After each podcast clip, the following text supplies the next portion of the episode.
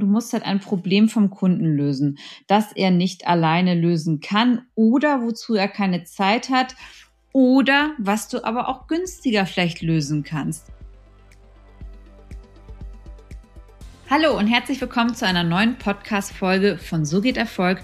Heute im Format Erfolg in fünf Minuten. Kennst du das auch? Du möchtest ein Unternehmen gründen, aber weißt nicht wie und vor allen Dingen mit welchen Themen. Du grübelst tagelang, monatelang darüber nach, was denn nun das richtige Thema ist für dich. Vielleicht hast du auch viel zu viele Themen, über die du gerade nachdenkst, womit du dich selbstständig machen kannst und musst dich für eins entscheiden und kannst es einfach nicht. Hier in dieser Folge kommen jetzt fünf Tipps von mir zur Themenfindung für dein Startup. Starten wir damit. Du musst dich natürlich zu Anfang erstmal in deine Kunden hineinversetzen. Was würde dein Kunde kaufen? Und dafür musst du erstmal wissen, wer ist denn dein Kunde? Verkaufst du an Privatkunden? Verkaufst du ein Produkt an Firmenkunden? Welche Branche? Welche Länder? Das musst du dir erstmal im Klaren sein. Wo sitzen denn deine Kunden? Und ähm, was kaufen die denn halt auch wirklich von dir? Denn das ist super wichtig. Du kannst noch so eine tolle Idee haben, wenn dir deine Dienstleistung, dein Produkt nicht nachgefragt wird, dann ähm, bringt es auch nichts für dein Unternehmen, denn dann machst du keinen Umsatz, dann kannst du nicht wachsen und gehst gleich wieder insolvent. Deswegen, was kaufen deine Kunden? Nummer zwei. Das heißt, wo drückt halt wirklich der Schuh und was, welches Problem können sie auch nicht selber lösen. Bei mir war es zum Beispiel so im Compliance-Bereich damals, viele Banken und Finanzdienstleister haben hohe Strafzahlungen bekommen. Und damit sie das in Zukunft vermeiden, habe ich mit meinem Thema, nämlich Anti-Geldwäsche-Beratung, Outsourcing und IT, dort deren Problem gelöst. Das heißt, sie haben äh, durch die Dienstleistung, die ich gebracht habe, sehr viel Geld sparen können. Und das musst du dir immer verinnerlichen. Wenn du jetzt zum Beispiel das ähm, Thema nimmst im Social Media, da ist es halt super, natürlich super gefragt gerade, aber da musst du natürlich auch schauen, wie differenzierst du dich am Markt. Aber da weißt du gut, das kannst du an Privatkunden, an Firmenkunden verkaufen. Und äh, da ist auf jeden Fall ein Need da. Du musst es dann nur herausstellen, warum die natürlich gerade bei dir kaufen sollen und nicht bei der Konkurrenz.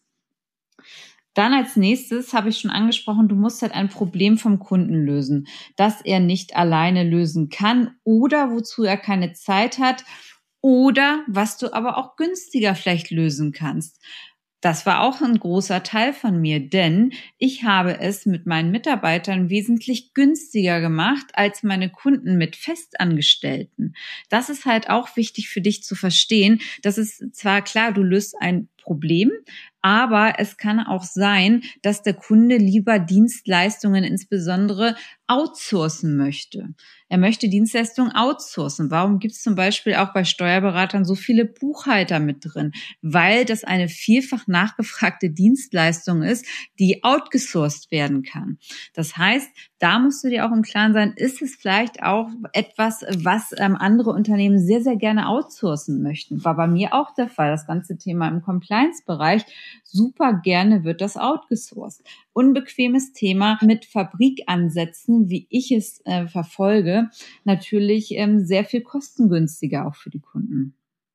Dann Nummer vier zum Thema.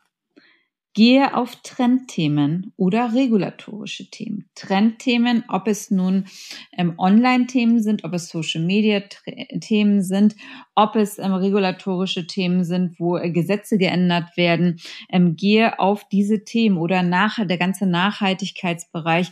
Es muss ein Thema sein, der es halt wirklich am Markt zieht. Und zu guter Letzt, du musst natürlich, ähm, egal mit was du gründest, du musst da natürlich Leidenschaft für haben. Also für mich äh, wären viele Themen zum Beispiel gar nichts, weil ich dafür gar keine Leidenschaft aufbringen könnte. Ich habe ein paar Themen, für die ich brenne, äh, wie das ganze Thema Unternehmertum, wie das ganze Thema äh, Compliance. Das sind Themen, für die ich halt brenne und mit denen ich super gut äh, rausgehen kann. Ich kann für Finanzen, für Kryptos, das sind alles Themen, ähm, da rennt man mit bei mir offene Türen ein. Und das muss man aber halt spüren. Das spürt nämlich dann auch der Kunde, wenn du etwas verkaufst, wo du gar nicht hinterstehst. Deswegen, neben dem Thema natürlich, muss es wichtig sein, dass du es auch sehr gut vertreten kannst, dass du, dass du dafür brennst, dass du eine Leidenschaft dafür hast. Denn sonst ähm, bringt das beste Thema nichts, was du hast. So, das war jetzt einmal ein kurzer Abriss über die Themen, die Tipps zur Themenfindung bei dir. Deswegen, wenn du Fragen hast zu diesem Thema, wir gehen dieses Thema Themenfindung für Unternehmen auch aktiv in meiner Unternehmerakademie an. Also schreib mir einfach auf Instagram und dann schaue ich, wie ich dir helfen kann. Ich wünsche euch auf jeden Fall noch einen ganz tollen Tag. Eure Corinna.